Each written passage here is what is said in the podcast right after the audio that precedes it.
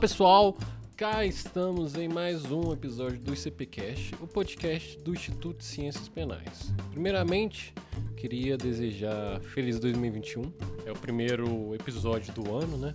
Do ICPcast. A gente teve algumas reformulações e eu tô passando aqui por fora da gravação exatamente para trazer alguns recados, né? A gente sabe que começo do ano é sempre a época de dar recado, né? De estipular o que, que vai acontecer pro restante do ano, né? Hoje quem irá realizar a gravação é o Pedro Figueiredo, que é diretor na diretoria de comunicações do ICP Jovem. É, mas queria, mas hoje eu estou interrompendo o Pedro aqui para trazer a informação, trazer a felicidade, a notícia, a feliz notícia que a gente agora está contando com mais um diretor na comissão, que é o Emanuel Leite e também outros membros, que é a Jarmila Sarkis, que inclusive ela já realizou um programa sobre acordo de não persecução penal, que também ficou muito bom, sugiro a todos a darem uma escutada. É, a Clarissa Varenga e a Bárbara Soares. Eu queria parabenizar a todos que participaram, seja o Emanuel, que é novo diretor, está participando da diretoria juntamente comigo com o Pedro, mas também os novos membros que eu tenho certeza já começaram a contribuir bastante, né? Deram dicas para as perguntas que serão feitas nesse episódio, já deram dicas é, para outros convidados, né? O, o, sangue fresco é muito bom, né?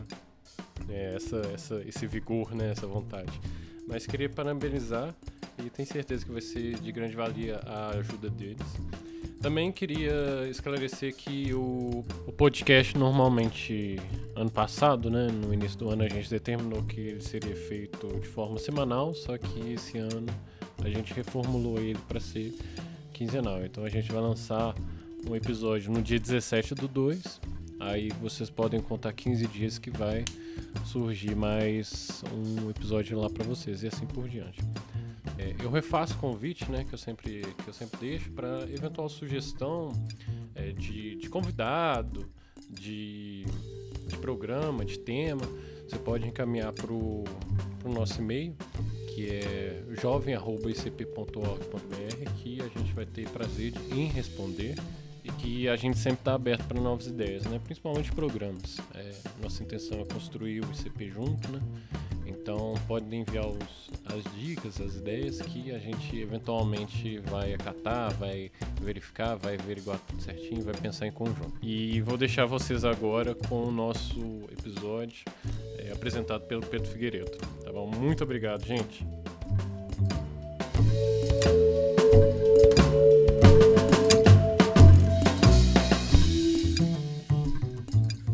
Bem, pessoal, voltamos com o ICPcast em 2021 com um convidado especialíssimo. O entrevistado de hoje é para falar sobre o processo penal pós-operação Lava Jato. E estamos hoje com o professor Eugênio Patelli de Oliveira, que é advogado criminalista, doutor e mestre em Direito pela Faculdade de Direito da Universidade Federal de Minas Gerais, ex-procurador regional da República no Distrito Federal, membro do Ministério Público Federal, relator da Comissão de Juristas para a elaboração de comissão de anteprojeto do novo Código de Processo Penal e autor de diversos artigos e livros jurídicos. Tudo bem com o senhor, doutor Eugênio? Como é que vai, Pedro? Tudo bem? Prazer falar com vocês aí, com todo mundo. Inaugurando a minha estreia em podcast.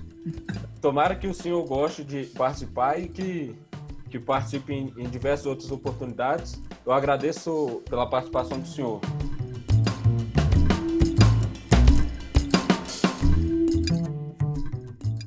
Lembrando que o ICP, o Instituto de Ciências Penais, foi fundado em 1999, durante encontro de diversos acadêmicos e profissionais das carreiras ligadas às ciências criminais. Como o próprio nome sugere, o ICP é um fórum democrático e plural de estudos e debates em torno do tema. Estimulando a reflexão sobre as inúmeras vertentes das ciências penais, honra sua trajetória acadêmica, assumindo como eixo institucional a defesa intransigente das garantias individuais decorrentes das premissas do Estado democrático de direito e da Constituição, discussões caras à sociedade. Através da produção acadêmica, organização de eventos e cursos, o ICP cada vez mais supera os limites geográficos de Minas e do Brasil, honrando a luta pelos valores que se propõe a defender. Fica convite a todos os nossos ouvintes para que conheçam os projetos do Instituto. Vocês podem encontrar mais informações através das nossas redes sociais, no Instagram, arroba ou arroba ICPjovem, ou através do site icp.org.br. Venham conferir. Que durante mais ou menos sete anos, a Operação Lava Jato tomou conta do noticiário brasileiro de uma forma extensiva foram noticiados diversas prisões temporárias, diversas conduções coercitivas, centenas de denúncias, muitos acusados, diversas condenações. Houve diversas influências, diversas influências da, da Operação Lava Jato no Poder Legislativo, com algumas tentativas de mudanças eh, legislativas. E eu gostaria de saber do senhor como o senhor enxerga o legado deixado por, por essa operação no processo penal brasileiro e no processo legislativo brasileiro. É, Pedro, bom, vamos lá. Primeiro, que a gente, quando fala em legado, a gente precisa ver o saldo final, né?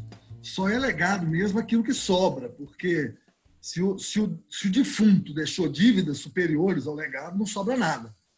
Então, a gente deve começar por aí, chamando a atenção de que, se realmente a gente pode falar em legado, é, depois que a gente vê e eu, eu não vou dizer, é, é, eu há muito tempo eu alertei dos equívocos processuais, procedimentais e penais que se praticavam lá em Curitiba muito antes dessa história de intercept.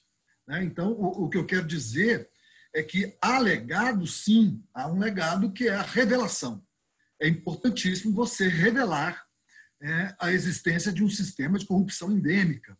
Isso é realmente muito importante deve-se a, a essas ações, a, a esse modelo, enfim, essa força-tarefa que desenvolveu um trabalho de desvelamento. Isso é um legado, não tem dúvida nenhuma. Agora, também pode se apontar como, como algo muito positivo a necessidade de um combate. Né? Corrupção não é algo que se deva achar ser algo menor, ou ser algo, ou ser uma, uma criminalidade de menor monta ou de menor potencial ofensivo.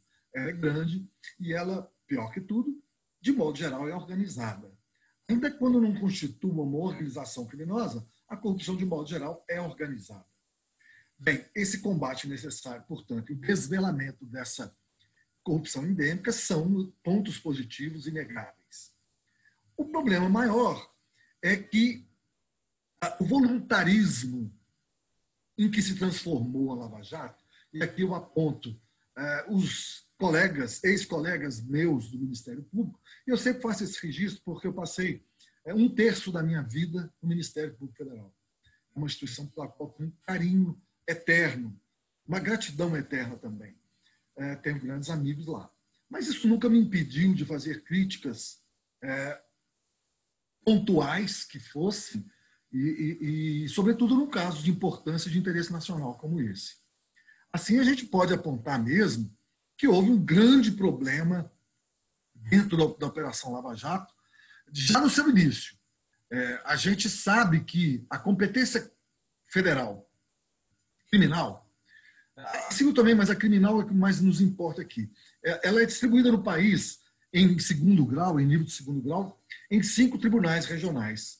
Cada um desses tribunais tem uma competência territorial, ou seja, há juízes territorialmente, perdão, há juízes funcionalmente vinculados a esses tribunais, e, portanto, eu vejo esses tribunais como uma competência territorial. E eu não posso acreditar que uma pessoa em sã consciência vai dizer que houve todo, que todos os atos investigados na Operação Lava Jato teriam sido praticados na competência territorial do Tribunal Regional da Quarta Região. Assim, a gente já percebe de imediato um problema de incompetência territorial. Não é um problema de juiz constitucional, mas é um problema de juiz legal. E os, e os problemas que decorrem daí são problemas graves também. É óbvio que uma incompetência absoluta de violação por violação ao juiz constitucional, ela é produtora de uma nulidade absoluta também. Mas a incompetência relativa, que é o caso da competência legal do juiz legal, ela pode produzir danos e poderia ter sido coibida há muito mais tempo. Então, o que aconteceu? A força-tarefa da Lava Jato uniu-se abertamente E se não era aberto aquele tempo, passou a ser depois. Né? Nós não precisamos nem ver mensagens desse ou daquele para entender que houve uma, uma associação é, acrítica, vamos ficar no acrítico para não avançarmos mais. Então, houve uma, uma associação acrítica de uma grande mídia com a força-tarefa e, e, e, e, o juiz Moro. Se formos olhar o passado, a trajetória do Moro e sua compreensão do mundo em relação a, ao direito penal, a gente vai ver que ele sempre achou, ele sempre viu a importância de, de uma operação dessa grandeza ser acompanhado ou ser apoiada pela grande mídia. E isso ele conseguiu. Isso ele conseguiu. É, tanto que eu tenho certeza que, embora independentes, autônomos dos nossos tribunais, houve sim, houve sim um emparedamento midiático desses tribunais. Eu não sei até que ponto isso causou é, algum problema de ordem, é, é de ordem de liberdade, de independência, de apreciação de, vários, de várias questões. Ah, eu, eu vejo por, por exemplo, que. Vamos, vamos, vamos chegar num ponto que, que chama mais atenção. A condenação do ex-presidente Lula, por exemplo. É, houve um julgamento de embargos declaratórios em que o juiz Moro esclareceu, esclareceu que ele nunca associou aquele apartamento de Atibaia, ou sei lá, seu sítio de Atibaia, do Lula. O que estaria fazendo em Curitiba este processo? Se não tem nada que ver, nada que ver com contratos da Petrobras, e se o remanescente do ilícito teria sido, eventualmente, a manutenção de diretores da diretoria da Petrobras, o caso seria em Brasília. Nós estamos falando de competência territorial. Portanto, a gente pode perceber claramente que houve um deslize técnico-processual muito grande e que, logo apoiado pela grande mídia, consolidou uma situação de ilegalidade permanente. Eu não estou dizendo que todos os fatos apurados em Curitiba não sejam da competência territorial dela, mas estou dizendo sim que muitos e fatos importantíssimos foram praticados fora da competência territorial do Tribunal Regional Federal da Quarta Região e foram, ainda assim, conduzidos e decididos lá na Força Tarefa de Curitiba. A Lava Jato em Curitiba se tornou, vejam bem, se tornou o juízo nacional da Petrobras, o que é uma coisa impensável e inadmissível. Absolutamente inadmissível. Todos os atos envolvendo Petrobras, que, em tese, se dissessem respeito à configuração da gestão da Petrobras e de sua diretoria, teriam que ficar em Brasília. Se as contratações são para obras, contratos que dizem respeito a, a, a, enfim, todos os objetos já foram explicitados né, ao longo desse tempo, se algo estava realmente no ambiente da competência territorial lá de, de Curitiba, ainda assim já seria um problema, porque nós tivemos uma, uma designação de uma vara única que ficou absolutamente dedicada a julgar processos dessa operação. Claro, eu reconheço que a magnitude dessa investigação, a magnitude dessa investigação é, é suficiente para legitimar é, algo fora da caixa. É sim suficiente para legitimar é, alternativas à jurisdição ordinária, de tal modo que não se pode criticar também a, a organização judiciária pelo fato de ter separado um magistrado para aqueles casos, para aquela questão só. Isso decorre de uma necessidade realmente de urgência. É, isso a gente tem que falar porque existe uma, uma perspectiva que é ex ante e existe a perspectiva ex post. Quando nada se sabia, é perfeitamente explicado e justificado essa legitimação anômala daquela jurisdição.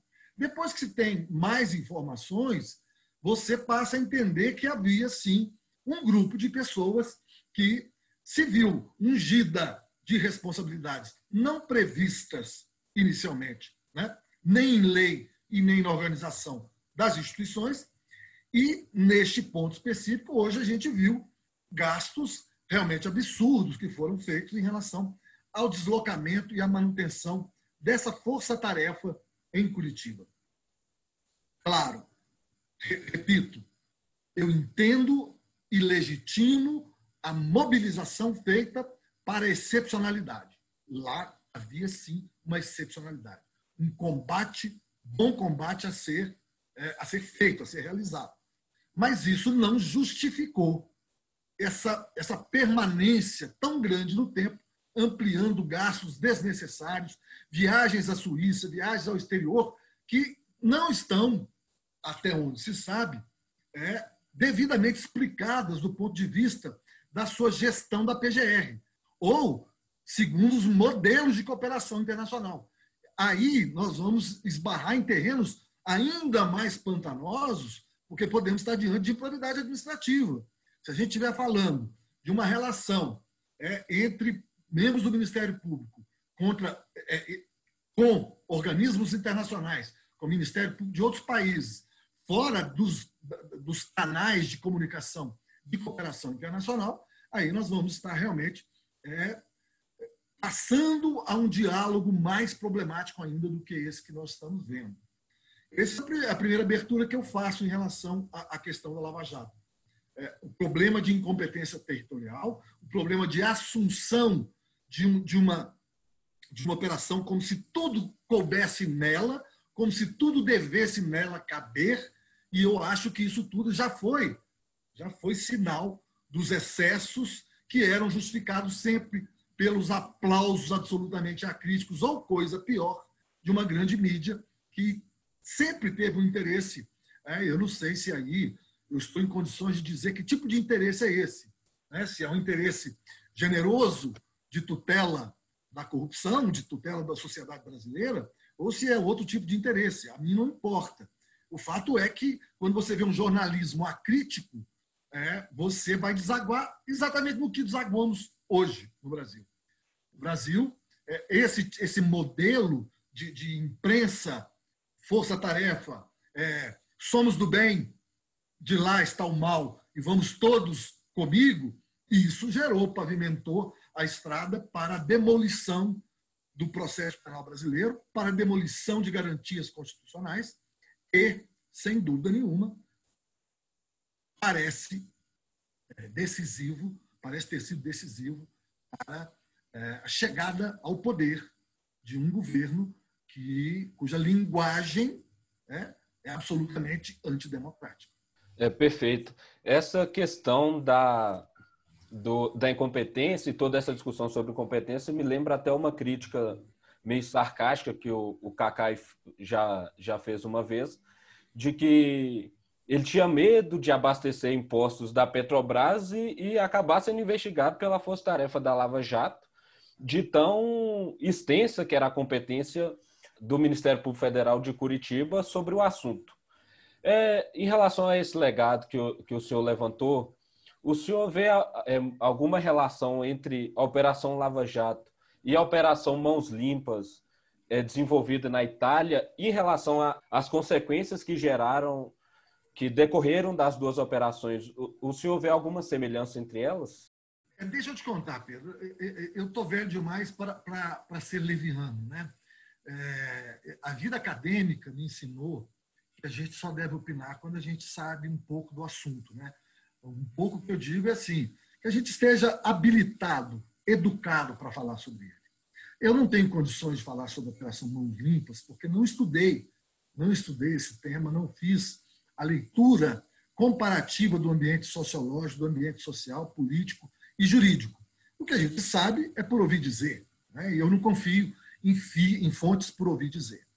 O que eu posso dizer é que o Sérgio Moro sempre foi um admirador, confesso, da Operação Mãos Limpas. E talvez esteja aí já a revelação de uma, de, de uma daquilo que ele chamava virtude e a gente vê como defeito gravíssimo. O Ministério Público italiano também compõe ou integra a magistratura italiana. Né? É, só que existem funções separadas o magistrado integra o Ministério Público, o magistrado integra o Poder Judiciário. Aqui, o senhor Sérgio Moro, ele não é investigador, ele não faz parte de uma magistratura como aquela da Itália. É, então, talvez essa admiração toda o tenha conduzido, quem sabe no plano do inconsciente, o tenha conduzido é, nas linhas ou nessa flexibilidade, flexibilidade é, que teria um magistrado italiano, mas é, é eu estou só sugerindo, e na verdade isso nem poderia ser levado à conta do, da, da, da composição da magistratura italiana, porque lá, embora ambos componham a magistratura, as funções é que são divididas e bem divididas na, nos respectivos processos.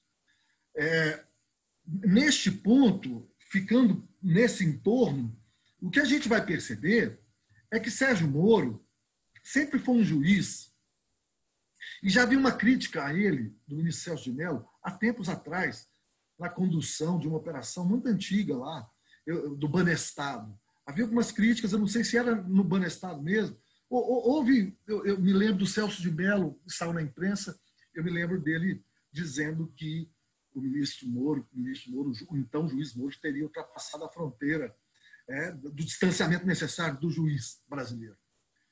E a gente vai perceber que a Lava Jato, olha, vejam como é importante isso.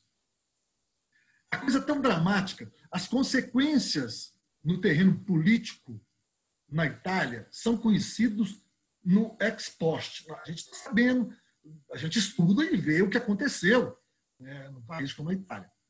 E, e quais figuras é, é, subiram ao poder depois disso tudo. Mas o, o, que eu quero dizer é o seguinte: no Brasil, o, nós estamos vendo uma escalada também de autoritarismo, é, sem precedentes, embora o Brasil não tenha uma história em que se possa falar sem precedentes em relação ao autoritarismo. Isso, isso é um erro de fala que eu é, é, eu, eu não peço que se retire do áudio, não. Apenas que eu estou retirando a frase. O Brasil tem precedentes de autoritarismo, evidentemente. Mas nós estamos, é, é, nós passamos a perceber depois, depois, porque a gente não estava sabendo que havia aquela, aquela, aquela, vamos dizer assim, aquela cumplicidade sem, sem, sem a coloração penal, por favor, mas aquela cumplicidade, aquela intimidade entre magistratura entre juiz e Ministério Público no âmbito da Lava Jato. Assim, a gente pode entender que a especialidade daquela vara, essa vara só cuida disso. Uma força-tarefa do Ministério Público só cuida também disso. Ora, isso tem um lado positivo do ponto de vista operacional, funcional, mas é absolutamente perigoso do ponto de vista daquela, daquela percepção muito bem revelada pelo pelo Cordeiro, Franco Cordeiro, na Itália, que as investigações, o juiz investigador ele tende a, a uma supremacia da hipótese sobre os fatos. Né?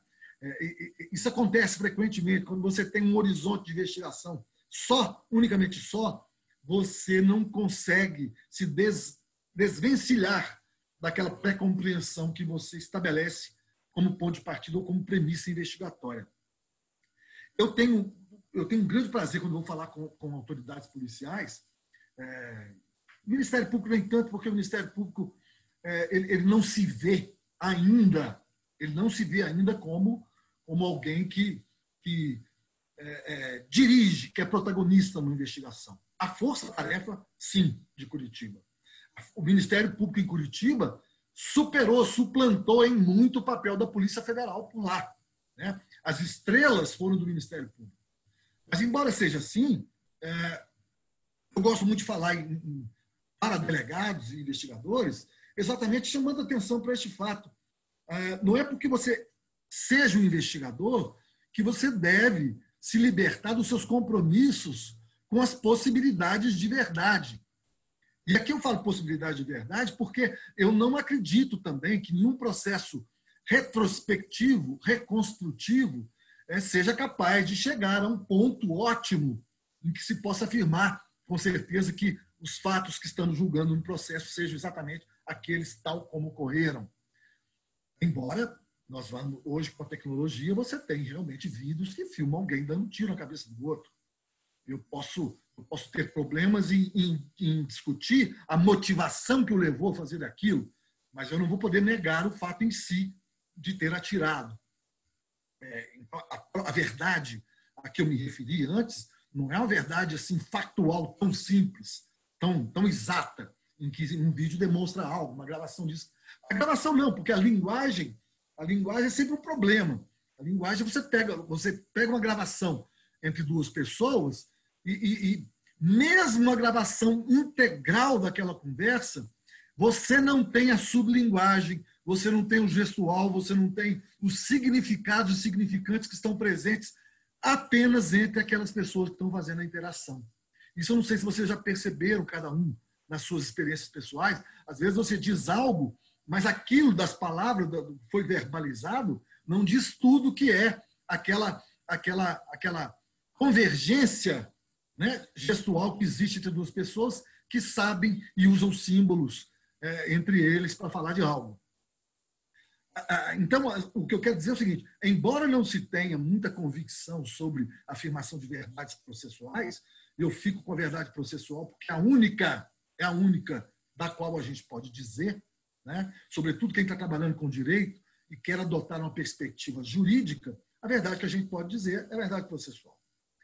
É, desse, do ponto de vista dessa verdade, me parece, agora mais fora de dúvida, que o comportamento o comportamento de protagonismo do Ministério Público aliado ao juiz Moro na Lava Jato foi lamentavelmente incentivado pelos tribunais, primeiro pelo Tribunal Regional Federal, e não recebeu uma censura tempestiva e oportuna, como deveria ter sido feito pelo Superior Tribunal de Justiça. Em matéria, em matéria penal, o habeas corpus é um instrumento bastante capaz e eficaz para levar ao conhecimento dos tribunais debates tipicamente de direito.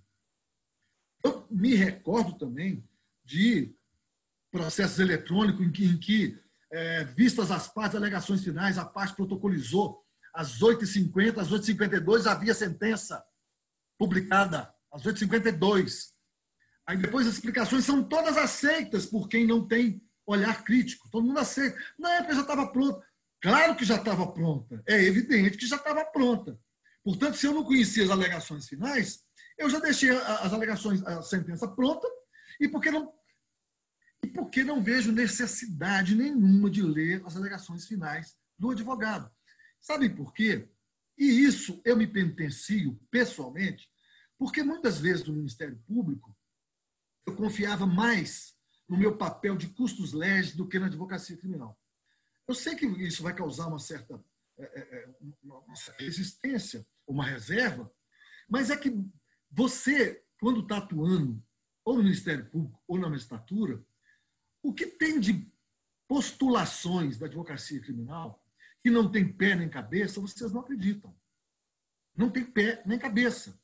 E eu falava para a advocacia, quando era membro do Ministério Público, em palestras, eu dizia: por favor, diminuam a intensidade de habeas corpus sem pé nem cabeça, não, não atrapalhem a justiça, porque aquele tribunal que precisa julgar alguém para soltar, que é uma prisão ilegal, se vê às voltas com um monte de pedidos absurdos, sem, sem, sem qualquer fundamentação jurídica consistente, e eles têm que resolver isso tudo. É, assim eu confiava mais na minha postura de custos legis, porque eu nunca me vi como órgão da acusação. E esse, esse é um debate sério que talvez a preferência teórica dos, do, dos membros da Lava Jato talvez sejam indicativas do que, do que do comportamento deles. Quem estuda processo penal vai perceber que existe uma distinção entre modelos processuais penais. Existe um modelo adversarial, por exemplo, que é o um modelo de partes em que as partes é que constroem o resultado final da decisão. Né? A eles cabe todo o ônus de trazer as provas, produzir tudo, e o juiz vai, a partir daquele material todo, ele julga segundo aquilo. Eu não posso dizer, portanto, esse juiz tem uma iniciativa probatória. Este modelo adversarial seduz profundamente é, alguns membros do Ministério Público, e em especial o pessoal de Curitiba, porque do ponto de vista de uma justificação pessoal ou de consciência pessoal, os atos com que eles produzem, o modo deles se comportarem, me parece muito mais perto de alguém que está ali para acusar e só acusar do que alguém que está ali para ponderar sobre a pertinência daquilo, daquela acusação. É, claro que o processo é dialético. É, Anelucci, por exemplo, dizia que é bom que o Ministério Público seja acusador, porque isso enriquece o processo dialético na medida em que a afirmação de uma tese com mais contundência e luta por ela permite que a antítese seja igualmente é, é, rica e, e, só essas, essas forças é, divergentes, se bem é, se lutarem um bom combate, é que produzirá algo mais próximo da verdade. O, o, o penalista tem razão. Penalista não. Chamar Carnelucci de penalista é realmente um absurdo, é uma leviandade. Um grande jurista. É, Carnelucci era um grande jurista. E quando ele diz isso, é do ponto de vista da filosofia, ou pelo menos da filosofia de Aristóteles, ele tem razão no conceito dialético. Se é, ou de Hegel também, né? de, de Hegel talvez esteja mais claro, a uma afirmação, você opõe uma, uma antítese, uma, uma outra tese, e a melhor defesa dos dois pontos de vista tenderá a produzir um resultado superior do que se você fizer uma tese forte, uma antítese fraca, você vai ter uma vitória muito menos produtiva, uma resposta muito menos enriquecida do debate. Né? Então, talvez exista, nessa percepção do modelo adversarial, uma ideia justificadora da consciência pessoal. Não, a mim, eu sou acusador, a defesa que se vire. A defesa que se vire para fazer o, o que é dela. Esse modelo é típico do sistema norte-americano, porque os advogados norte-americanos constroem a justiça norte-americana. São os advogados que constroem a justiça americana. Há um trabalho muito importante do Zé Carlos Barbosa Moreira sobre isso. Ensaios de Barbosa Moreira. Então, quem quiser pesquisar vai ver como o sistema adversarial de partes foi criado mesmo pela força da advocacia estadunidense. Eu não sei se eu me estendi demais neste ponto, eu vou devolver a palavra para você, Pedro, para que a gente não deixe passar nada que seja igualmente relevante. Puxando um pouco desse ponto que o senhor destaca, é, sobre o destaque operacional da Lava Jato, formando uma, uma força-tarefa até então é, pouco usual, Outra coisa que foi destaque na, na Operação Lava Jato foi as formas de investigação que até então eram pouco, pouco conhecidas. Seja empregando procedimentos é, novos, como condução coercitiva, como delações premiadas. Eu, eu gostaria de saber do senhor o que é, o que é possível extrair da forma em que, em que a Lava Jato capitaneou as investigações e já, já puxando para um ponto específico, sobre a utilização das delações premiadas, é, qual foi o papel principal das delações premiadas no, no dos procedimentos criminais da Lava Jato e se é possível extrair alguma causa da extensa utilização dessa, das delações premiadas. A sua pergunta é ótima, mas tem uma certa revanche, tem uma certa revanche legítima. Quando eu era membro do Ministério Público, eu via desfilar à minha frente toda sorte de impunidade. Quem é mais novo no país talvez não saiba, mas quem, quem viveu a minha realidade e que fez a fortuna de muita advocacia criminal, fez seguramente, o Brasil viveu anos de absoluta impunidade. Os crimes de sangue sempre foram perseguidos e bem perseguidos. Mas os crimes brancos de violência branca não eram punidos. Não eram. Portanto, quando o PT, protagonista das modificações legislativas que, ter, que culminaram na guilhotina do partido, é bom ressaltar que foi o PT quem foi, quem teve a iniciativa, quando veio a lei 2013 da lei das organizações criminosas, aquilo foi um espaço para revanche. Uma revanche, eu, quero deixar claro o seguinte: a revanche que eu estou dizendo é o sentimento de revanche. É a hora de você falar assim, bom, agora nós temos mais um instrumento para efetivamente combater o bom combate. Agora nós temos. Havia outras leis, né? Lei de, de interceptação telefônica. Nós já víamos algumas medidas cautelares disponíveis mas não havia é, é uma, uma, um cotidiano de adoção desses procedimentos. O Brasil ainda tinha certo, uma certa estabilidade, uma certa morosidade e leniência em relação a isso. Bom, passando esse sentimento de revanche, ou motivação de revanche, o que se viu na Lava Jato em Curitiba foi, desde o início, uma somatória de ilegalidades. Desde o início. Condução coercitiva é um negócio complicado, porque qualquer pessoa que lê o Código de Processo Penal vai ver que condução coercitiva é para aquela pessoa que resistiu a um dever. Quem é que tem o dever de depor? A testemunha. A testemunha tem o dever. Então, eu intimo a testemunha. Ela não cumpre o seu dever, eu mando buscar debaixo de vaga. Eu não posso conduzir coercitivamente quem não tem dever de estar diante da autoridade policial. Isso é abuso. Chama-se abuso, é o nome. Bom, algumas justificativas foram dadas à época. E eu ouvi de colegas amigos, eu respeito profundamente. Se eles erram, eles apenas erram, mas não erram porque querem errar ou por excesso. Erram na interpretação do direito segundo a minha visão. Essas pessoas que eu estou aqui pensando, me referindo. Diziam que, no cumprimento de um mandado de busca e apreensão, a condição coercitiva era, era um instrumento a mais para garantir a rigidez da busca e apreensão. Data máxima vênia. Esse argumento não funciona. Esse argumento não funciona e não, não justifica. Porque quando você faz uma busca apreensão, se a pessoa está na residência, alguém está do lado dela, ela nunca vai poder interferir na busca apreensão. Nunca, jamais, em tempo algum. Porque se interferisse, ela seria presa em flagrante delito. Portanto, o argumento não, não, não, não justifica absolutamente nada. Condição coercitiva de quem tem direito a silêncio, de quem não tem o dever de depor, é evidentemente uma ilegalidade, abertamente uma ilegalidade. Somatória de ilegalidades por quê? Condição coercitiva, a primeira. As delações premiadas. Eu sou dos poucos autores que legitima o instrumento da delação premiada.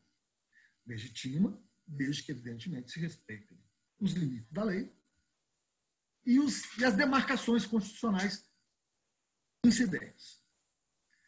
Sempre critiquei muito a lei 12.850, mas também vi ali, eu não, não contestava é, a iniciativa legislativa de algo daquela natureza. Mas o que fez a Lava Jato? Bom, primeiro, a palavra do delator virou lei absoluta. Absoluta. Se você diz algo, eu com esse algo peço a prisão de alguém. E não foi só Lava Jato em Curitiba, não, meus amigos.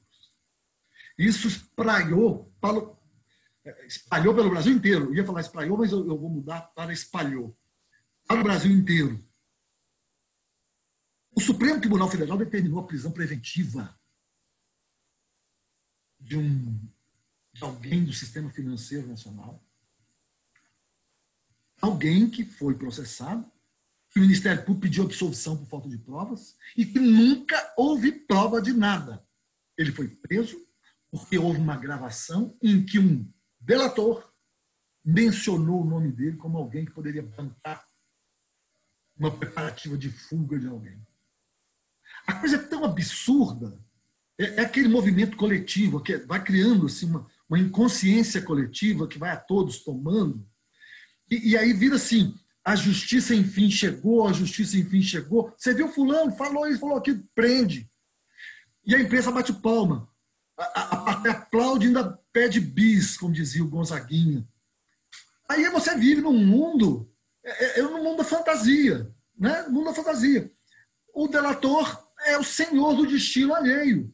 E o Ministério Público, com suas relações intrínsecas com o colaborador, pode obter, evidentemente, eu não estou dizendo que haja tortura, coerção, nada, não estou dizendo, porque eu não sei, não estava presente, não posso dizer isso.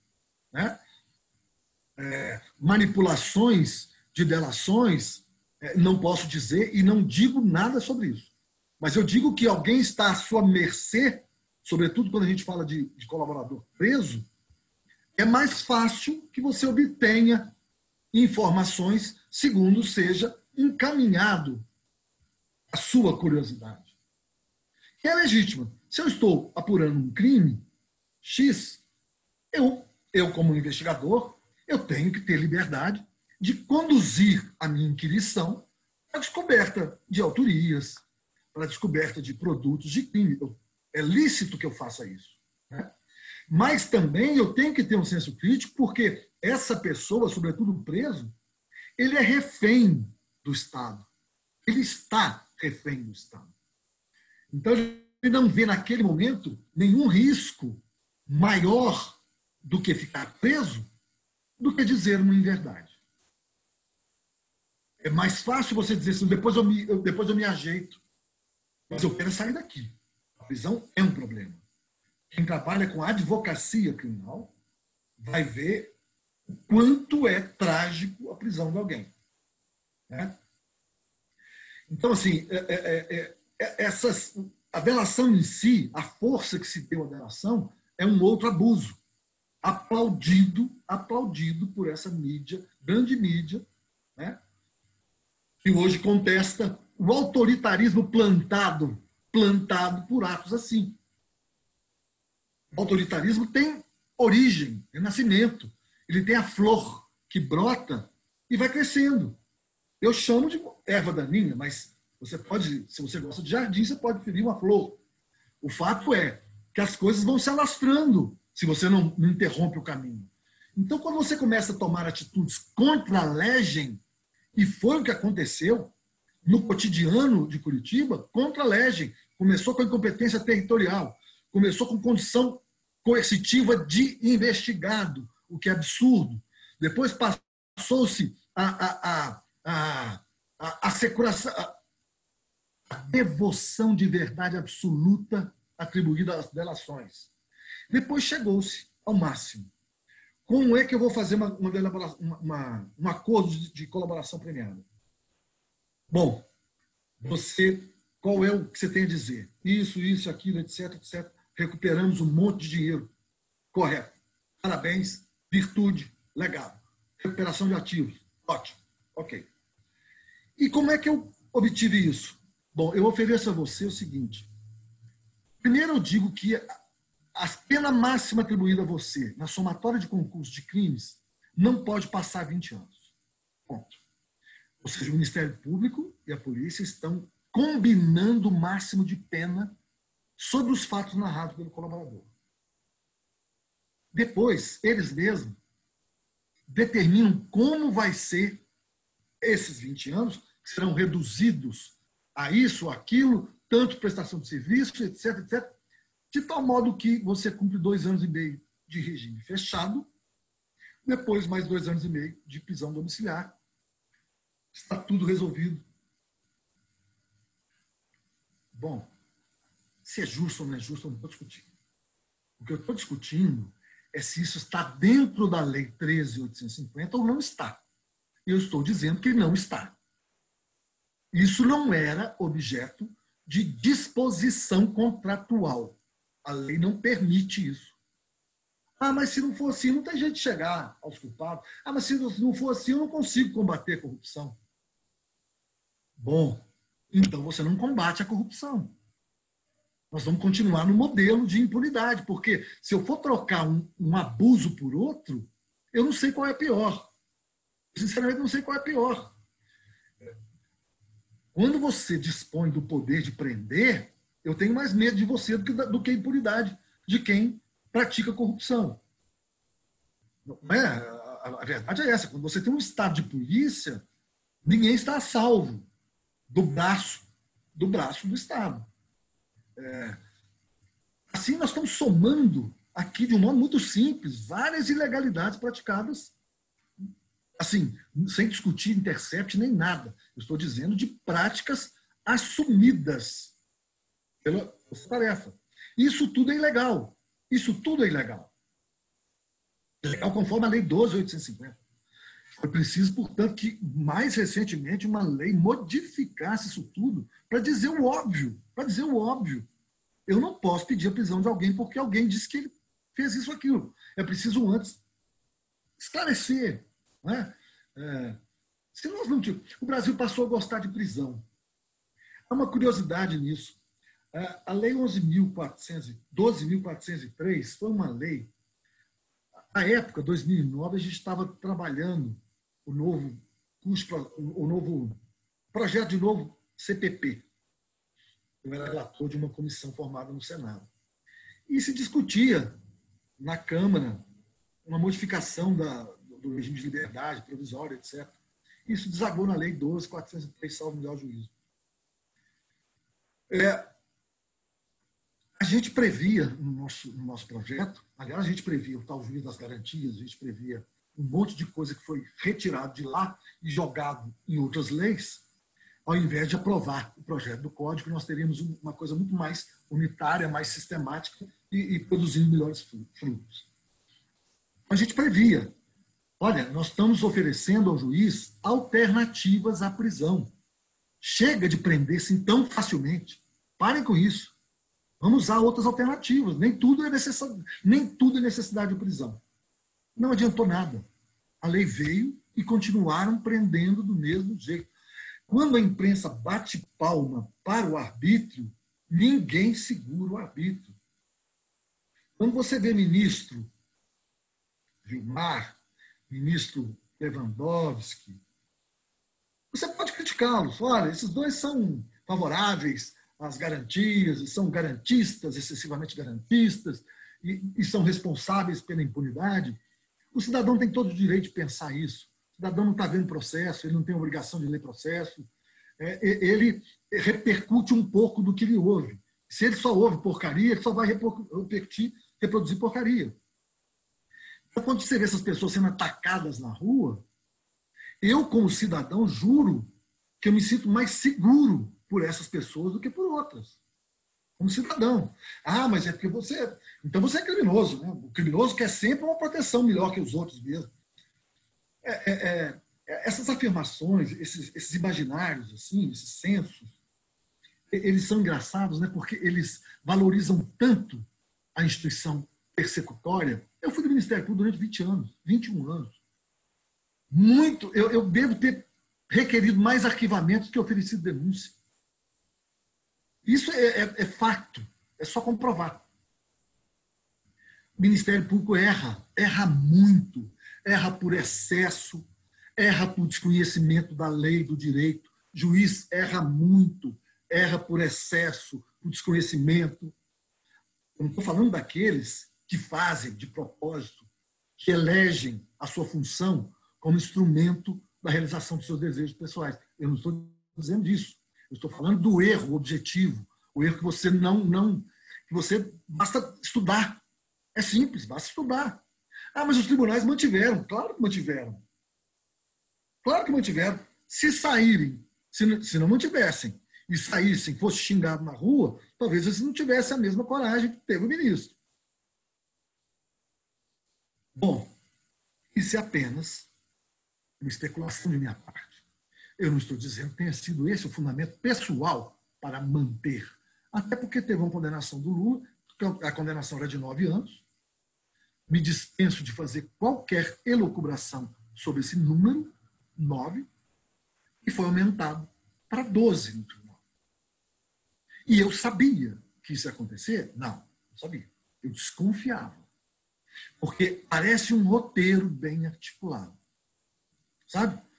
eu não só mantenho a decisão, como aumento para dizer que não, não é Moro o responsável, não. Aqui somos quatro a condenar. Três, mais um. É, essas críticas, essas críticas são necessárias, devem ser feitas por quem trabalha com direito. Se você é autor de livro, se você é, é professor, você tem o dever? É mais do que direito, é dever eu, eu respeito muito as autoridades, mas eu também não me, não me abstenho de fazer críticas, e às vezes críticas ácidas. Devem ser feitas, embora isso vá contra aquele dever de cortesia que tem os advogados. Os advogados, é, é de uma geral, criticam o Ministério Público, não criticam tribunais, porque eles precisam dos tribunais para reverter os excessos de primeiro grau. Eu não. Eu critico quem eu acho que deve ser criticado. A condenação do Gedel, porque tinha 50 milhões guardados no apartamento dele, é a maior aberração que eu já vi nos últimos tempos. É uma aberração. Porque quando eu vejo 50 milhões em um apartamento, eu tenho certeza de uma coisa: aquilo há de ser produto de crime. Mas dizer que aquilo constitui lavagem só se tivesse utilizado sabão em pó naquele dinheiro. Porque não há nenhum ato, nenhum ato de modificação de origem, de reintrodução na economia, ou que caracteriza alguma lavagem, ou uma tentativa de lavagem. Eu estou ocultando, isso faz parte do crime patrimonial. A menos que haja um dever de informação, agora o criminoso tem o dever de revelar o seu ato. Aí sim, se ele tem o dever de revelar, ele não revelou, então ele de fato está praticando um ilícito. Mas se nós entendermos que o crime não é uma opção, não é uma opção, deve ou não deve, o ideal seria, não, impõe a ele o dever de, de, de, revelar o seu crime mesmo, isso facilita a justiça. Claro que facilita. A pergunta é essa. A pergunta é, se alguém pratica um crime sabendo que tem que devolver, ele deixaria de praticar o crime? Não. Ele só veria naquilo um acréscimo de pena. Mais nada. Mais nada. E quem estuda direito penal, dogmática penal, vai ter que saber que existe fase do crime, exaurimento do crime, consumação. E a, lavagem de dinheiro não é nada disso. É, é, é uma autonomia, há de ter uma autonomia completa para que aquele dinheiro volte ocultando a sua origem. Assim, vejam, vamos expandir o universo da crítica, porque o direito no Brasil está muito pautado exatamente por essa agenda da generosidade é, cidadã contra a corrupção, o que é correto. Mas a gente não pode perder a mão. A gente não pode fazer violação, rasgar a Constituição, não pode rasgar o Código de Processo Penal, porque a nossa motivação é lícita, é legítima. Lícita não, é legítima, é nobre. Não é assim que se combate o bom combate, assim é que se viola, se deteriora o Estado de Direito, o desrespeito à lei, incentiva o desrespeito à lei, e esse herói que hoje você está batendo palma será o seu vilão de amanhã.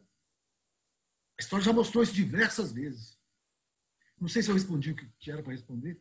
Acho que sim. Nessa linha de pensamento ainda, é, há mais ou menos uma semana houve uma mudança de estrutura na, na Força Tarefa da Lava Jato que deixou de ser uma, uma Força Tarefa exclusiva para passar a integrar os grupos chamados de GAECO, o senhor que conhece a estrutura interna do Ministério Público Federal, acredita que, que, que pode haver alguma mudança no combate à corrupção, algum enfraquecimento de combate à, à corrupção com essa, com essa alteração?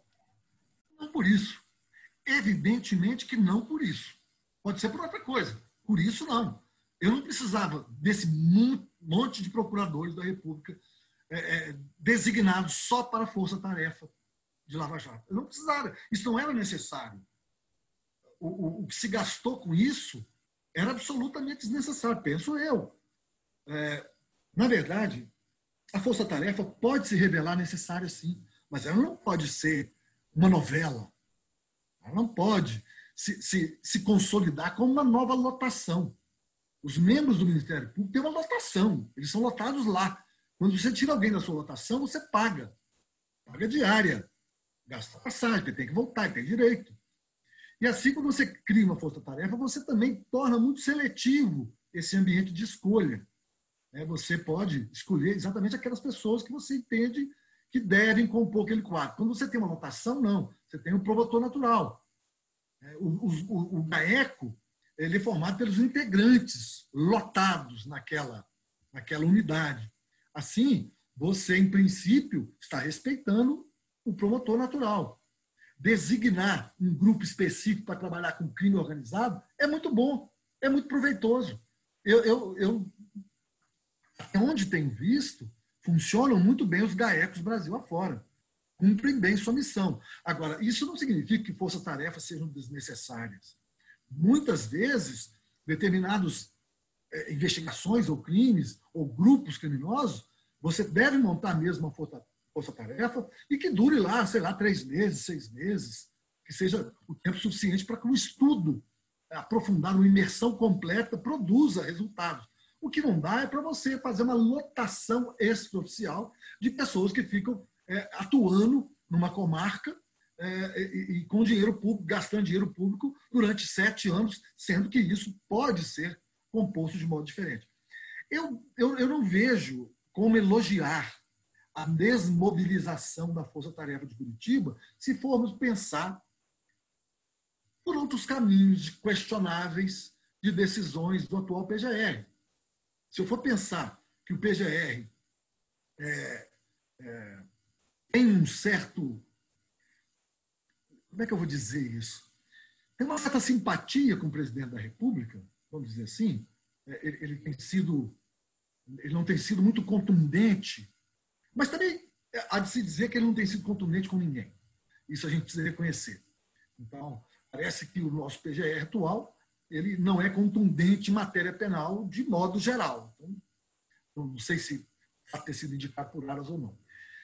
A imprensa já atribui, a, grande mídia, que é adoradora da Lava Jato, atribui ao Aras essa desmobilização da Lava Jato. Os fundamentos do Aras não foram assim de boteco. E a gente tem que reconhecer isso. O Aras designou um grupo de pessoas para pensar alternativas a isso. Unidades que podem prestar serviço dessa maneira, otimizado, com custo otimizado. E isso é operar no plano da administração. Algumas pessoas avançam mais do que podem. Eu comecei dizendo que o Aras tem afinidade com o presidente da República e me pego tirando, a, a, afastando as críticas que, que, que estão sendo feitas a eles, porque mesmo, mesmo a ausência de contundência, eu acabei de reconhecer que a, ele não tem sido contundente com ninguém. Então, é, é, a gente tem que ficar um pouco ativo, atento a essas coisas, porque o oba-oba é muito grande. Você vê na imprensa, o Aras, o Aras, o Aras, o Aras. Bom, pelo menos ele tem sido coerente. O que não dá é para dizer que a Lava Jato foi desmobilizada exatamente para favorecer uma política de menos punição, que atenda interesses não republicanos. Eu não posso dizer isso. Talvez, talvez, o futuro venha revelar isso. Mas, em princípio, um GAECO, um grupo formado por quatro procuradores dedicados a isso, em princípio, eles podem fazer um belo trabalho, como fazem em, outros, em outras grandes capitais. Fazem o Ministério Público dos Estados, todos operam com GAECOS. Todos. Né? A força-tarefa é uma novidade federal. Bom, estou dizendo assim, com essa perenidade, com essa perenidade, isso é Rio de Janeiro, São Paulo e Curitiba. É, eu, eu, portanto, eu, eu, respondendo a você, eu diria que não será por isso que nós teremos um incremento ou recrudescimento de corrupção. Não será por falta de combate. Ah, diminui, se eu tenho um grupo de oito, passa para quatro, se esse grupo de oito era dedicado a uma coisa só, e o grupo de quatro passa a ser dedicado a dez, é claro que eu vou ter assoberbamento de trabalho e diminuição de eficiência. É óbvio. A pergunta é: se eu mantenho oito para um trabalho só, não há outras regiões que estão sofrendo também, padecendo de recursos humanos? Ou seja, eu posso eleger um ponto específico do país e dizer vamos com tudo lá e com menos em outro lugar, ou com nada em outro lugar, eu acho que Aras, nesse sentido, é, sinaliza com uma racionalização não contida na eleição da, da Força Tarefa de Curitiba, em especial. Já caminhando para o final do, do episódio, é, nas últimas semanas voltou à tona o assunto Vaza Jato, a partir do levantamento feito, do levantamento do sigilo feito pelo ministro Ricardo Lewandowski, sobre as mensagens trocadas entre os, os procuradores do Ministério Público Federal da Força Tarefa da Lava Jato em Curitiba, com o juiz Sérgio Moro e até entre eles. É, primeiro, eu gostaria de, de, de saber do senhor é, quais impactos jurídicos dessas, desse, dessas mensagens na operação e no futuro da operação e se, se há a possibilidade dessas conversas serem, serem caracterizadas como crime e, por fim, se, essa, se há possibilidade de utilização dessas mensagens na defesa dos acusados nos procedimentos da Lava Jato. É, vocês vão concordar comigo que os cidadãos, Sérgio Moro, Deltan, todos os membros envolvidos naquelas conversas. Não em todas as conversas. Há conversas que são impróprias, mas não são aflitivas. Há conversas impróprias, em demasia. Mas nem todas carregam as mesmas tintas da ilicitude. Esse é o primeiro ponto. Mas esses cidadãos teriam sido presos pelo juiz Moro, pelo procurador Daronal. Se a gente for pensar como agia Lava Jato a partir do material que eles tinham e como eles agiam com esse material, eles estariam presos. Estariam presos porque, naquele momento, a ilicitude daquela prova não seria fundamento para que eles não pedissem a prisão ou decretassem, porque eles poderiam ir em busca de fontes independentes de prova. Fontes independentes de prova. Ali uma prova ilícita, mas foi apontada a partir de um crime. Então nós temos que pesquisar. Imaginem os senhores se naquelas gravações ali é só imaginação, é só especulação e eu nunca vi nada próximo disso. Fique claro. Mas se ali se aponta a existência de uma corrupção, imagine, senhores, uma corrupção os senhores desconfiam que haveria uma instalação de inquérito policial. Recentemente, acho que há dois dias atrás, o presidente do Tribunal de Justiça pediu, encaminhou o PGR, solicitação no sentido de investigar a afirmação contida naqueles, naquelas mensagens que dava conta de investigações de ministros do STJ por membros da primeira instância. Bom, mas é claro, ele não está discutindo ainda se a prova é ilícita ou se não é, e se sendo ilícita será ou não aproveitado. Ele só está dizendo, há aqui algo grave do ponto de vista funcional, e eu quero que seja apurado, porque se é um ilícito funcional disciplinar, vai ficar para o CNMP e para o CNJ. CNJ não, porque o Moro já saiu. Mas, se desse ilícito disciplinar se puder passar para outro tipo de licitude, as consequências podem ser piores. Bom, caminhando mesmo para uma, uma conclusão, eu diria o seguinte: primeiro, é, eu gostaria tanto, tanto, que as pessoas que estão sendo é, acusadas de serem os titulares das mensagens de comunicações elas poderiam, deveriam ter apresentado seus aparelhos e dizer, olha, vejam aqui se há mensagens, essas mensagens aqui, vejam aqui. Porque é o que eles fariam. É o que todos eles fariam em relação a outros, outras pessoas. Se eles tivessem captado mensagens envolvendo uma empresa daquela natureza, eles vê aqui o, o, o, aparelho celular, vamos ver se é isso mesmo, ilícito ou não. Eles fariam um grande bem a si próprios para tirar logo essa, essa nuvem negra que começa a aparecer, como se tivessem diálogos. Ou então é o seguinte: olha, eu, desculpe, eu troquei meu aparelho uh, o ano passado e não baixei minhas mensagens. Não recuperei minhas mensagens. Ok. Mas você fica dizendo, olha, eu eu não posso confirmar a autenticidade das gravações. A perícia diz que não houve modificação das mensagens. A perícia diz que houve captação ilícita, hackeamento. Mas ela também afirma que não houve introdução de dados novos, substituição daqueles. Isso é importante. É importante por quê? Porque o dia que um país, a não ser um país decrépito, como os Estados Unidos, com o direito norte-americano, que é um direito meio bárbaro, a não ser aquilo ali, um país civilizado minimamente, o dia que esse país vedar a prova ilícita em favor da defesa, nós podemos consumar o fim da humanidade. Porque é evidente que nós estamos dizendo que uma prova de inadmissibilidade da prova ilícita, um texto, uma norma da inadmissibilidade da prova ilícita, ela serve como garantia do cidadão diante dos poderes do Estado. É óbvio. É óbvio. Nós estamos ali, é uma cláusula, é uma cláusula de intimidação aos poderes públicos para que eles não violem direitos e garantias e produzam provas que não serão aproveitadas. Não adianta produzir que eu não vou aproveitar.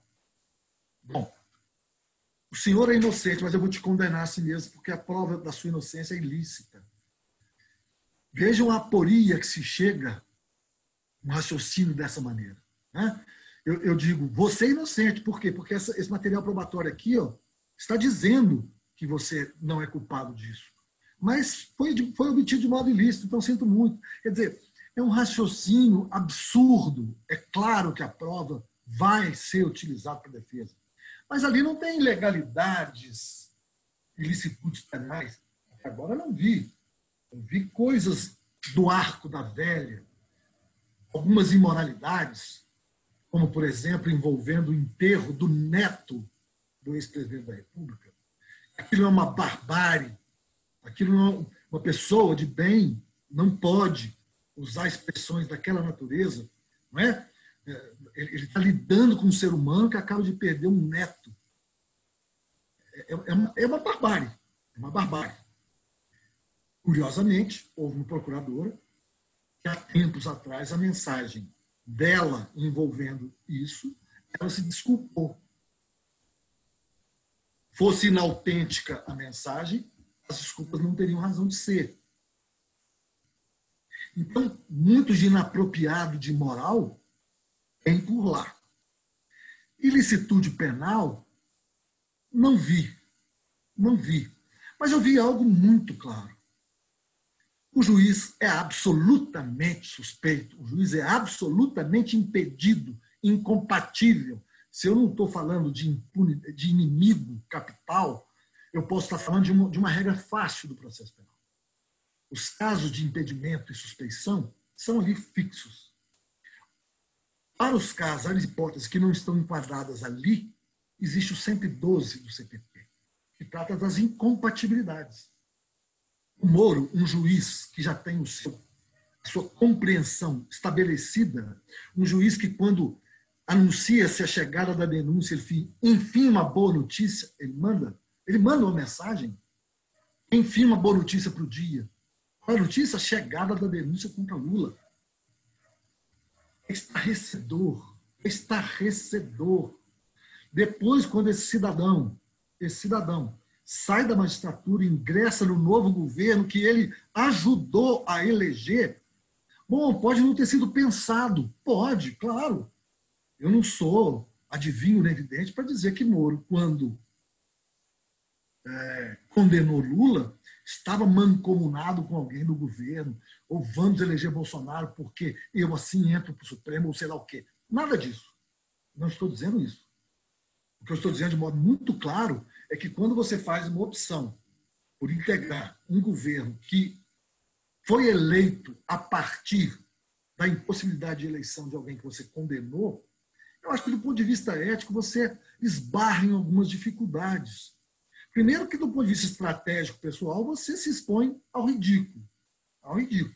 A toda sorte de críticas. É, é, é eu ia dar um exemplo aqui de cotidiano, mas não vale a pena dar. Vou ficar nesse modelo de Moro mesmo. Quando você faz isso, você se desmoraliza e quando vem, é, provavelmente as gravações não tinham aparecido todas. Agora, quando vem essas gravações todas, você percebe que ali o Moro não era só investigação, ele estava ele, ele, ele na arquibancada. Ele instruía, dava instruções para o time, vibrava e depois sentenciava. Quer dizer, nós estamos falando de um absurdo, de um disparate. Se esses processos não forem anulados, sinceramente, o Supremo Tribunal Federal estará dando é, um atestado uma chancela de antidemocracia e de arbitrariedade. E é muito duro falar isso quando a gente vê defensores da Lava Jato, defensores acríticos. Eu não estou dizendo que todos os defensores da Lava Jato sejam idiotas, de maneira nenhuma. Cada um tem lá seus motivos. Mas quando a gente vê ministro Barroso, ministro Fachin, ministro Fux, Infux, Rui Trust, a gente começa a preocupar, porque assim, bom, o juiz parece que tem um lado. O lado do Ministério Público é lado claro. Se acusação, se eu sou do bem, se eu estou combatendo a corrupção e eu tenho alguém que acredita em mim, o outro lado sai em desvantagem no processo. Sai. Haverá aí uma parcialidade prévia ou uma má vontade prévia condicionante. Aí a psiquiatria ou a psicanálise poderá oferecer elementos mais ricos, mas o que eu posso afirmar é que, a serem autênticas e verdadeiras aquelas mensagens, Sérgio Moro enxovalhou a justiça brasileira. Ele foi investigador e ele foi julgador, a serem autênticas aquelas mensagens. Todo mundo que disser sobre elas deve fazer o registro, se forem autênticas. A gente não sabe o dia de amanhã. A gente não sabe se aparece uma prova completa de que, de que aquilo tudo foi montado. Não é? Tudo é possível no mundo de hoje. É, você vê, os senhores, não sei se gostam de cinema, eu sou um cinéfilo de longa tradição, é, e tem uns, uns filmes interessantes em que eu não me lembro o nome agora, porque em tempo de pandemia, meus olhos estão até quadrados com a tela da, da, da televisão e filmes. Mas um, um, um, há um filme em que eles montam a realidade. A partir de, da captação de, da sua imagem de outras pessoas, eles montam um crime sendo praticado por uma pessoa. É uma coisa assim absolutamente perigosa, perturbadora. Porque se a tecnologia avançar para este nível, nós vamos estar em mãos assim de um poder absoluto. Absoluto. É pior do que o grande irmão. Né? É um Estado que vai se tornar um grande irmão, irmão mas com poderes para além da imaginação. Estou só dando um exemplo aqui, uma brincadeira, com um pouco de seriedade, para dizer: eu deixo em aberto a possibilidade daquilo tudo ser montado. O que não impede de dizer posição atual dos envolvidos está fraca. Está fraca. Se eu tivesse uma resposta mais contundente, isso não é verdadeiro. Eu jamais troquei esse diálogo. Eu nunca chamei ninguém de russo. Eu nunca, enfim, você, você tem elementos. É isso. Eu acho que é, nós podemos encaminhar para o encerramento. Eu fico um pouco constrangido de, de ter que dizer essas coisas, mas é só um pouco, porque órgãos públicos têm um dever, como dizem juízes quando condenam. É, o governador, o deputado, o senador tinha o dobro do dever de ser um homem ético, probo, que se conduzisse segundo as leis, exatamente por deter a confiança, a representatividade de tantas pessoas eu, eu, também, agora eu vou usar exatamente esse, esse fundamento, às vezes, bruxo na culpabilidade, em dosimetria de pena, para dizer que essas pessoas, sendo que são, deveriam vir a público explicar melhor, explicar melhor isso. E não agir como, apenas como alguém está se defendendo de uma acusação de ilicitude.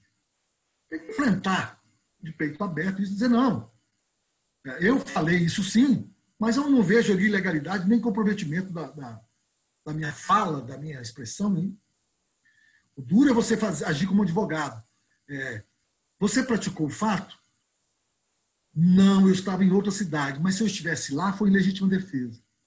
Quer dizer, uma frase desmente a outra, é ridículo. Essas teses subsidiárias alternativas são ridículas. Então, assim, eu não reconheço a autenticidade. Mas, se forem autênticas, eu não vejo legalidade nenhuma. Se você não vê legalidade, diga logo. Se é que você se lembra. Se você também pode. Não me recordo. Quanto tempo? Suas mensagens, eu não me lembro delas. Enfim, era isso. Eu acho que falta um pouco mais de, de, de, de coragem mesmo para que quem fez um trabalho bonito no início. A gente sabe também que o combate à corrupção é muito difícil mesmo. Os, os inimigos são imensos, imensos. E tem forças por todos os lados. É verdade. O Ministério Público sabe disso, a magistratura sabe disso. Né? Mas você dando um mau exemplo dessa natureza, arrombando a porta do processo penal e da Constituição, você não vai colher fruto nenhum positivo. Você vai sempre piorar a situação daquele ambiente jurídico que você vive. É isso, meninada.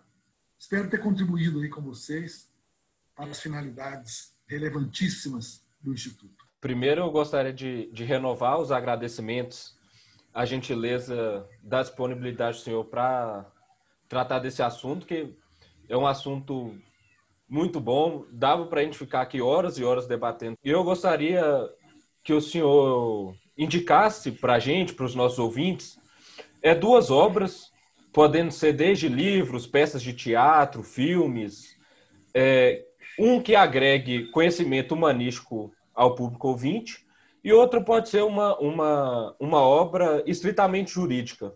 E se o senhor quiser, ao final, tecer algumas considerações finais sobre o tema. Livro jurídico eu não indico nenhum. Sinceramente, eu, eu, eu acho que o universo jurídico brasileiro é, anda muito deficitário, deficiente, cansado, sem esperança. É tudo muito complicado. E a vida está ficando muito, muito chata com esses debates jurídicos. Eu, eu quando eu vi sessões do Supremo, tem uma sessão que eu vi no Supremo em que se discutia foro prerrogativa de função e o ministro Alexandre de Moraes votava, ele, ressaltava uma circunstância de não separação dos processos, ou seja, ele dizia naquelas circunstâncias em que os fatos estão muito imbricados e tal, tem um dispositivo específico no Código de Processo para isso. Né? Então, assim, é, é, é, é, difícil você lidar com, com. Eu sei que é muito difícil um conhecimento enciclopédico de qualquer pessoa. Membro do Supremo, que saber de tudo. Pô. Sociedade Anônima a Direitos Humanos, é dose. Né? Mas você tem assessoria para isso. E o direito penal? Sobretudo penal não, penal é difícil. A que penal é difícil para ser sofisticado. Mas o processo penal é simplíssimo é simplíssimo. Uma pessoa que lê um bom livro, como o meu, por exemplo, ela aprende processo penal em dois minutos. É, é uma leitura simples, didática. É claro que um ponto ou outro você vê claramente a sua discordância, mas está ali, limpo, você está tá livre para pensar como você quiser. Mas a coisa está ali, a lei está tá sendo apresentada, a lei diz isso, me parece a leitura é essa, enfim. O processo penal é simples. Não tem aquelas chatices imensas no processo civil né? um livro grandíssimo de processo de conhecimento, enfim. Ah, bom. É, é, então eu não vou, não vou apresentar, não vou sugerir nenhum livro de direito mesmo. Eu vou sugerir um livro mais pertinente com o momento do Brasil do, do que com a nossa conversa. Brasil Tortura Nunca Mais, que é um livro organizado pelo Evaristo Arnes, que conta com o apoio não só da igreja, de membros da igreja católica, mas também de outras pessoas que fizeram uma pesquisa muito boa. É um livro que vale a pena ler em tempos, em tempos em que a democracia se vê sob ataque e se vê vitoriosa parcialmente com o afastamento de uma insanidade que campeava em terras americanas. E um livro também que remete a muito isso, mas remete também um pouco de literatura. Ou não, bastante literatura, que é A Casa dos Espíritos, da Isabel Allende. E com isso a gente remete também ao golpe militar do Chile, 73, em tempos em que o presidente da República elogia tortura e golpes militares. Né? É, aliás, talvez Vale recomendar também, não para os alunos, mas talvez para todos, alguma coisa publicada sobre a Revolução dos Cravos de Portugal, quem sabe a gente encontra ali a ideia que pode ter povoado o imaginário do atual presidente. Ali foram os capitães do exército que organizaram o golpe da Revolução dos Cravos, que não é golpe porque teve amplo apoio popular, né? Mas foram capitães, capitães do exército, capitães do exército, que fizeram, que foram os primeiros, os cabeças do movimento, e culminou com o fim do salazar, salazarismo, que era, até onde se pode entender de separação político-partidária, que era um governo de esquerda. Quem sabe não está aí a criação de uma ideia para transpor os mares de além-mar e chegar aqui e implantar um novo golpe militar, né? com bases completamente diferentes, com finalidades completamente distintas. A democracia está em risco, por isso eu recomendo esses dois livros. Perfeito. Muito obrigado de novo pela participação do senhor. É... E é isso, pessoal. Ficamos por aqui por... com mais um episódio do ICPcast.